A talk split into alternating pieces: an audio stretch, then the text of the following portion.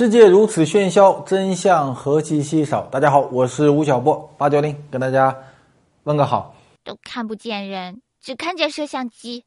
这个我们两人啊很寂寞，每次都我在那儿讲，你在旁边呢，有的没的也讲。今天咱们带来一个新的朋友来到我们的现场，这个人老厉害了，看啊，哎，八九零认认不认识这个人啊？啊，是你大哥。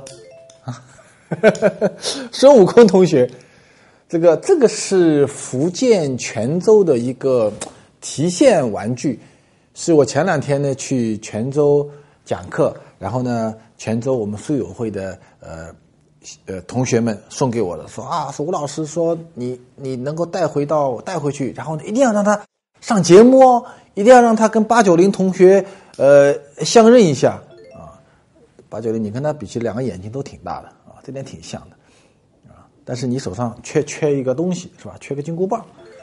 这个吴小沃频道呢是去年的五月八号上线的，你看很快就一年，时间过得好快呀。然后呢，一年里面我们的频道现在有六十五万的粉丝。然后呢，从我记得是从六月底开始，在北京就开始有一个北京社科院的一个物理学的博士。给频道后台留言说：“哎，我们能不能在北京啊建一个书友会啊？喜欢读书的人可以聚在一起来读书。所以吴晓波频道的第一个书友会是在北京成立的。然后到今天，全中国有七十三个城市有了吴晓波频道的书友会。然后呢，有些书友会人非常的多，像北京我们有六万多的订户。然后呢，成立了十几个小组，各种各样的兴趣小组啊，有的人喜欢。”户外旅行的，有的人呢，呃，喜欢理财的，有的人呢，喜欢创业的，啊，有的人呢，喜欢插花的，他成立了各种各样的兴趣小组，然后呢，他们经常就聚在一起来读书。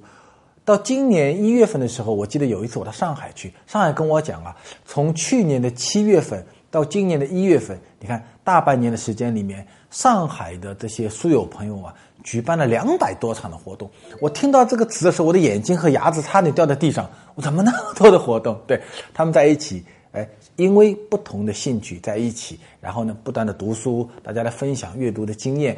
然后吴晓波频道呢，有时候也会拿一本书出来，比如说前段时间我们拿了彼得迪尔的一本财经类的畅销书，叫《从零到一》，然后我们。发给各个书友会，诶，说有哪些城市的书友愿意来读这本书呢？然后我们呢就会采购一部分从零到一的书，然后给到各个城市的书友，大家来学习，然后呢大家来分享经验，然后在公号里面呢也会把一些心呃读书的心得啊进行发布，跟大家做交流。所以吴晓波频道到今天一周年，其实对我来讲最大的欣慰是。我们终于把全中国一些喜欢财经的人、喜欢阅读的人聚在了一个平台上，我们有了一个学习分享的这样的一种可能性。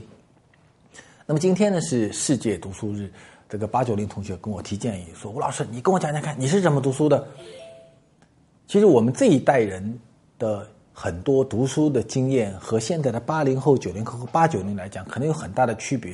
因为大家现在读书啊，你会发觉说，我们读很多电子书，对不对？然后呢，我们很多年轻的同学呢是喜欢视频啊。然后呢，我们获得图书的很多信息，哪本书好看啊？是通过社交的环境，在朋友圈啊，在 QQ 群啊，在微信啊，甚至在吴晓波频道书友会啊这样的平台上来获得学习的这些信息来进行分享。但在我们那一代人的。学习过程中可能就没有大家的那么幸运。我们所获得的这些图书，在当时是非常贫瘠的。我记得我读小学是一九七零年代，好了好了，好早的一件事情。我读到的第一本非教材类的读书是什么呢？是一本书叫做《三国演义》啊。吴老师，我以为你开头埋下的伏笔是为了讲你读过的一本书是《西游记》呢，怎么讲起了三国呢？你为什么要挑三国啊？我记得那是我们家啊，旁边有一个，呃，堆杂物的一个仓库啊，里面有各种各样的东西啊，这种瓷器啊，这种呃用过的被子啊，这种旧的衣服啊等等啊，当年叫破四旧，有很多破东西、烂东西在里面。我记得我我读小学三年级的时候，有一次就跑进那个仓库里面去找东西玩，哎，找到了一本已经泛黄的。一本竖体字的繁体字的一本书《三国演义》啊，当时如获至宝。我第一次读到的这些呃中跟中国历史有关的这些书籍是来自于这本书。然后呢，我小学三年级我就懂会看繁体字，然后呢会看竖版的汉文图书，就在那个时候培养起来的。然后我看到关羽，看到刘备啊，看到这些呃在呃非常意识形态化的教材中完全看不到的另外的一个世界啊，《三国演义》。然后到我读大学的时候，有一本书彻底的改变了我的世界观。因为我读小学、读初中、读高中啊，我们这一代人所受的所有的教育，都是要学雷锋，都是一个集体主义的教育。就是每一个人啊，你是这个世界上的螺丝钉啊，你要发光、要发热，靠什么呢？靠一个大的机器。然后你呢，是一块砖啊，东西南北任人加班啊，所以你是一个集体主义的一个产物而已，人非常的渺小。我记得我读大学进到复旦。呃，去听的第一堂演讲是一个哲学系的一个青年的教师啊，他在在那演讲。然后那时候我记得乌泱乌泱的人啊，几百个人在那个阶梯教室里面。我去的晚了，我就没有位置坐，我就挂在那个铁窗上面，头往里面蹭，那看看看。然后那个哲学教师在台上讲了一句话，说：“上帝死了。”啊，所以我们每一个人活到世界上都是一个独立的生命体。然后你。要对你自己负责任，你要用自己的大脑去思考这个世界是怎么样的，你怎么能够改变这个世界？所以，我当我听到上帝是死了的时候，我差点从那个铁杆上掉下来，啊，我我深深的记得那个秋天的晚上对我所造成的震撼。上帝死了这句话其实不是那个哲学系青年教师讲出来的，而是半个多世纪前一个德国的存在主义哲学家尼采说的。所以我听完那个演讲以后，我首先干的第一件事是跑到图书馆去找尼采的书。当时已经有一批像萨特啊、尼采啊、加缪、海德格尔啊这一批西方呃二战前后的思想家的书，已经开始逐渐逐渐的引进到了中国的阅读市场上。所以我看到的第一本尼采的书就是这本书《偶像的黄昏》。这本书使我的一生变成了一个个人主义者，就是我认为说，我活在这个世界上，我对谁负责呢？其实我不对社会负责，也不对国家负责，也不对任何人负责，我只对我自己负责。我是一个独立的人，一个独立的有思想的人，我必须要用我的眼睛去看这个世界，做出判断，然后呢，我来决定说我想要度过怎么样的人生。所以这本书整体的把我过去。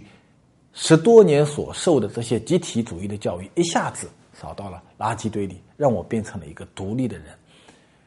我读的这个专业啊，叫做新闻系。我记得我上新闻系的第一堂课，老师在黑板上写了四个字，叫做“新闻无学”。他跟我讲说，这个学问啊是没有什么学问的。嗨，胡老师，你说的话像绕口令一样，吃葡萄不吐葡萄皮。那既然没有学问，要怎么样成为一个好记者呢？你去读人家记者写的新闻报道、写的通讯，然后呢，你把他所有的新闻报道、新闻通讯全部解开来，像尸体一样的解开来，他导语是怎么写的，过渡怎么写的，细节写的怎么写的，结论怎么写的，访谈怎么写的，你只要把这些东西学会以后，你就是一个好的作者，是一个好的记者，没有什么学问的。写作有什么学问呢？全世界最好的记者都未必是大学里面所培养出来的。都是在战火中，在生活中，在现实中被拼打出来的。所以，一个新闻系的学生是非常幸福的，因为你的专业并不会对你造成很大的羁绊。然后，你所有的知识结构，你所有的读书，都得拜托一个非常混乱的地方，就大家看到的叫做图书馆。所以我大学四年就是在这个非常混乱的图书馆里度过的啊！我记得我每天晚上。这个吃完晚饭以后，当时用的那个碗是搪瓷碗。用完吃完饭以后呢，把搪瓷碗洗干净，头上一扣，就跑到教室去读书了，读到十点钟关门为止，离开。第二天继续读。然后呢，也没有人教你说，你看这一排的书怎么读啊？读哪一本书啊？都不知道，就跟一个恶汉一样的跑进去，怎么读呢？一排一排的读。所以我记得我大学四年就这么一排一排一排读过去的。所以到今天为止，我的知识体系是非常混乱的，就是因为吃杂食长大的。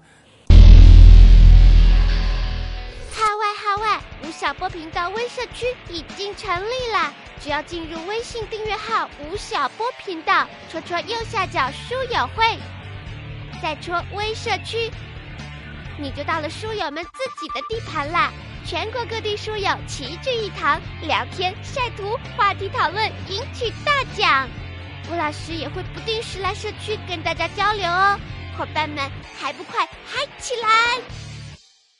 我记得当时复旦的图书馆是一个三层楼的一个小房间，然后呢，一层、二层呢是给本科生的，三层是一个夹层，是一个楼梯夹层，是给研究生的。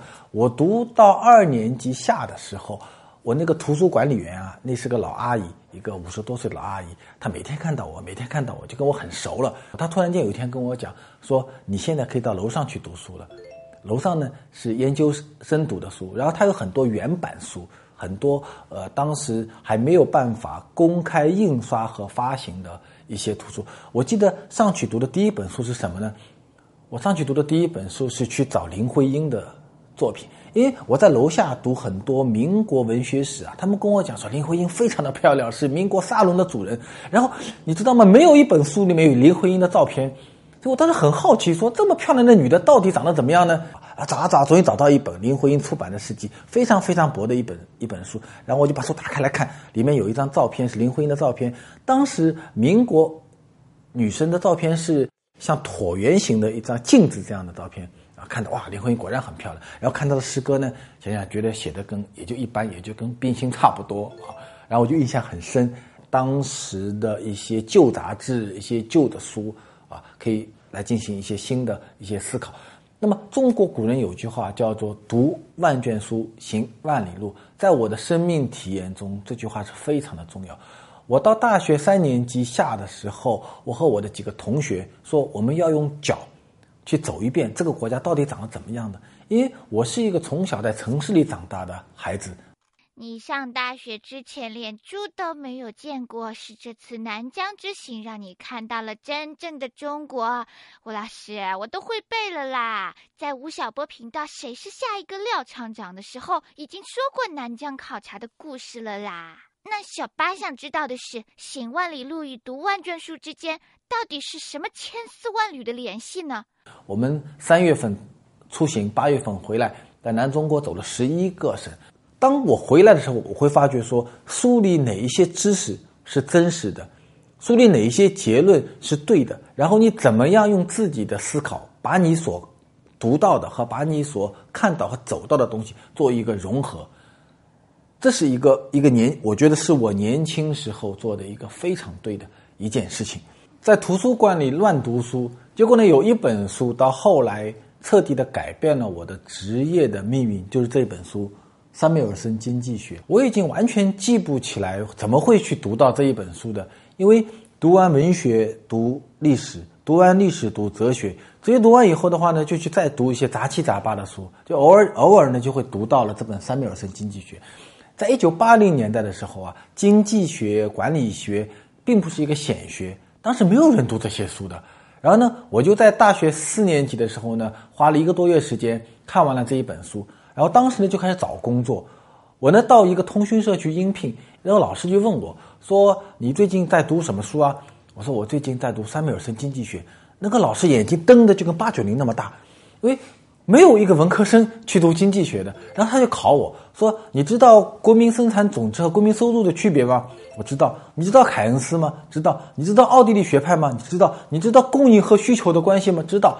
大概考了我半个多小时，考完以后，他说：“小波，你坐会儿，我出去一趟。”然后出去以后回来，回来呢拿了一个花名册，当时因为没有电子版，都是用纸版的花名册，翻啊翻啊翻，哎，翻到一个人说：“哎，他过三个月就要退休了，你进来吧，你就顶他的岗。”所以我就这么进进这个通讯社。进去以后要分配到各个单位，分到哪个组呢？分到工业组。因为当时没有人愿意去工业组啊，那因为我是因为三缪尔斯经济学被招聘进去的，所以我就理所当然的。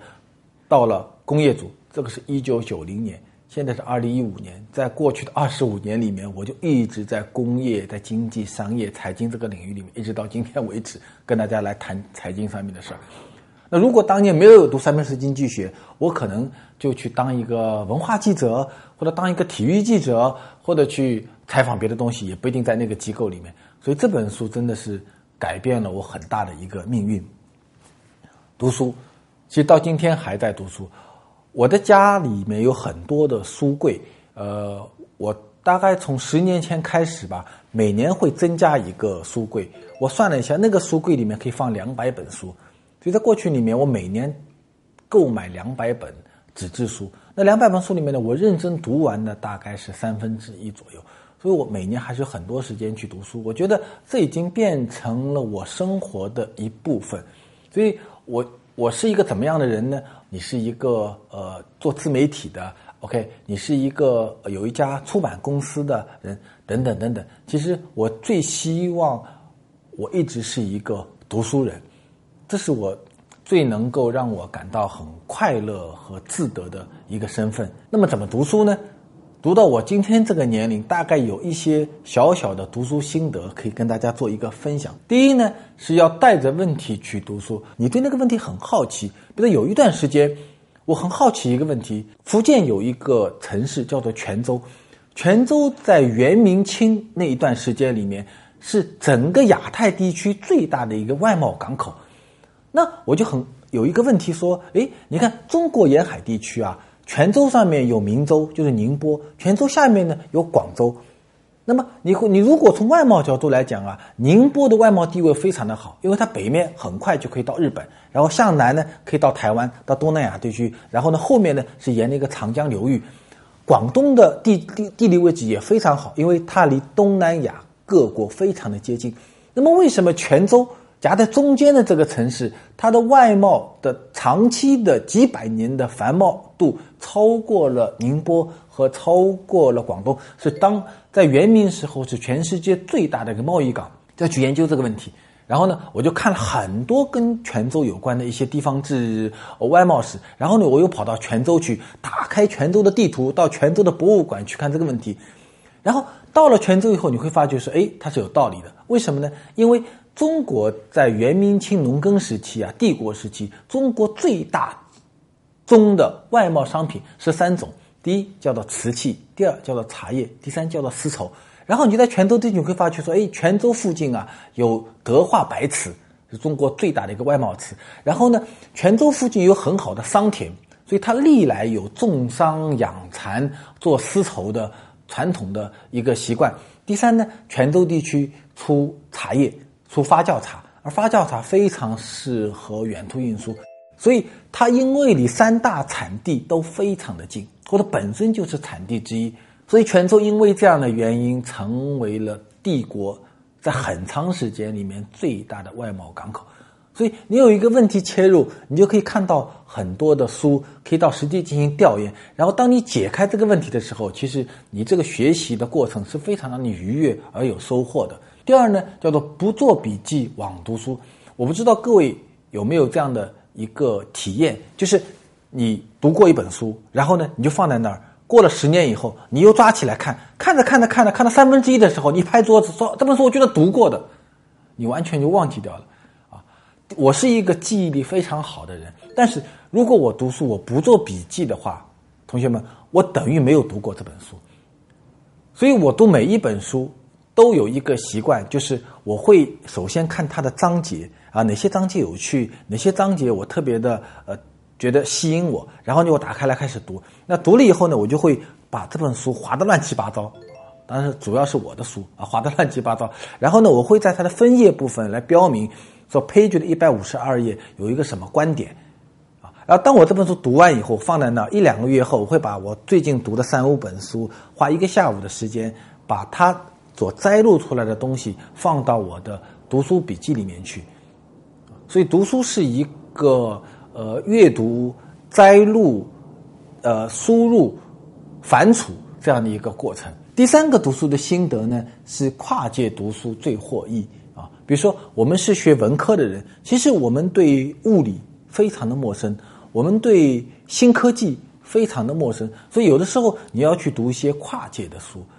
其实你跨得越远，它对你知识的补充就越有益。有一段时间呢，我就特别喜欢看天文类的图书啊。之前我对什么开普勒啊，对这个呃星系啊，对呃呃时间啊，都非常的模糊啊。我记得我看霍金的《时间简史》，花了我好长好长的时间。啊那本书是物理学和呃宇宙学之间的一个边交碰撞和交界的一本图书。有那本书作为小的入口进去以后，你会发觉说，哇，这个地球包括这个宇宙非常的浩瀚。它里面其实最终会涉及到很多宗教的问题、哲学的问题，涉及到人与地球的关系、地球与宇宙的关系、人与宇宙的关系、形而下与形而上的一些关系。而这些问题，如果你不把它放到时间简史这样的结构中，你一般来讲你是不会去思考这个问题的。那么，我最近这段时间，我对生命科学有很大的一个兴趣，比如说基因学。我完全的不懂之前，然后呢，我就有人来，有些教授来跟我讲说，基因，你看，那么基因和转基因到底什么关系？到底是方舟子对呢，还是崔永元对？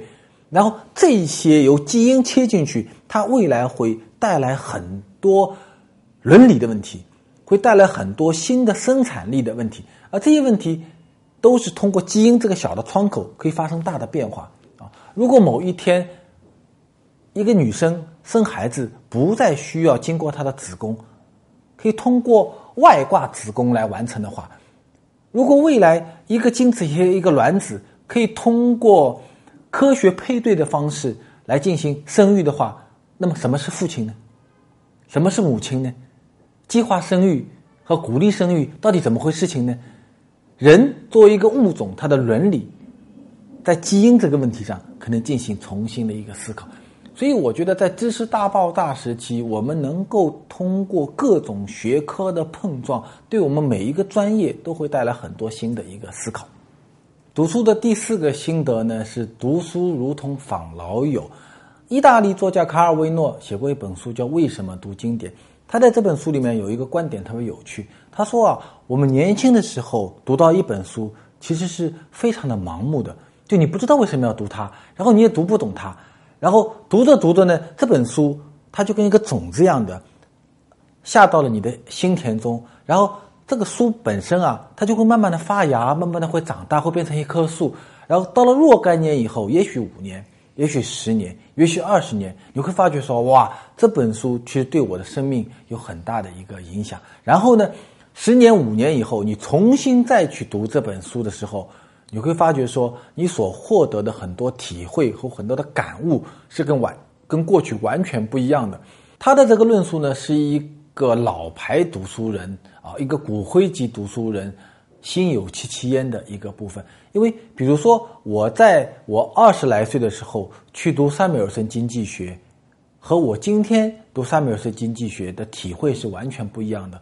我过去的这二十多年里面，大概每隔三年到五年，我都会重新读一遍三米尔斯经济学，读一遍曼昆的经济学啊。那么这些在不断的阅读过程中，然后呢，我又同时在从事着企业采访、企业调研、企业写作。这中间过程会产生逐渐、逐渐一个发酵的过程，然后你过去所看到的很多似懂非懂的观点，或者很多你奉为信条的观点，在若干年后你会被颠覆掉，它会变变得更加的丰富。在我的生命体验中，有很多作者。就如同老朋友一样的，我每隔几年都会去重新看一遍。比如说塞缪尔森的书，我会每隔几年去看一遍；比如说德鲁克的书，我每隔几年会去看一遍；比如茨威格的书，比如说沈从文的书，比如说金庸的书，我每年会读一本金庸的小说《飞雪连天射白鹿，笑书生下一鼻烟》。我记得我去年读的是令狐冲，我今年开始读韦小宝。然后呢，我大概最近是读。《鹿鼎记》应该是读到第四遍了，我现在读《鹿鼎记》，《鹿鼎记》是金庸四十七岁到四十八岁的一个作品。哎，我会发觉说，我读到的很多的体会和我十多年前第一次嘻嘻哈哈读《鹿鼎记》看韦小宝的体会会有不一样。所以，阅读是一个不断在寻找新的好奇的一个过程，不断解决新的问题的过程。同时呢，阅读也是一个不断跟老朋友进行交流的一个过程。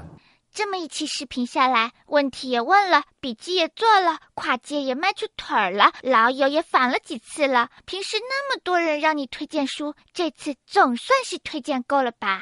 我每年到各地去做活动、做演讲，可以见到很多年轻的、可爱的呃同学。他们在提问题的时候都会问一个问题：说吴老师，你能不能帮我们推荐几本书啊？这是我所有的。Q&A 环节中，问答环节中最难回答的一个问题，我从来面对这个问题的时候，我就会变得手足无措，因为我觉得我没有办法向你推荐什么书，因为每一本书都你要自己去寻找，我不知道你的知识结构，我不知道你的兴趣，我不知道你对一个问题的认识的深度到了个什么地步，所以没有办法向你推荐任何的图书。一个人当他要开始阅读的时候。他必须要去寻找一些工作方法，比如说，哎，你说我喜欢读财经类的图书，那怎么办呢？我就建议大家，第一件事，你先去到到当当和到亚马逊，先去那些畅销书榜里面去看，哎，有哪几本书，那些书名能够让你怦然心动的，你就先把它买过来。然后呢，你再到豆瓣里面，到这些学习分享的社区里面啊，进入到一些社区参与讨论，那逐渐逐渐逐渐。建立起你的一个阅读的坐标系，当你这个阅读坐标系建立起来以后，问题自然而然就会冒出来。然后呢，你就根据你的问题，根据你的心去寻找那些书，那些书它就在那里。你有的问题的线索，也有的兴趣的线索，一定能够找到它，而不是像我这样的人能够提供给你的。在我们的一生中，最最私密和无法与人分享的两件事是如何谈恋爱和该读什么书。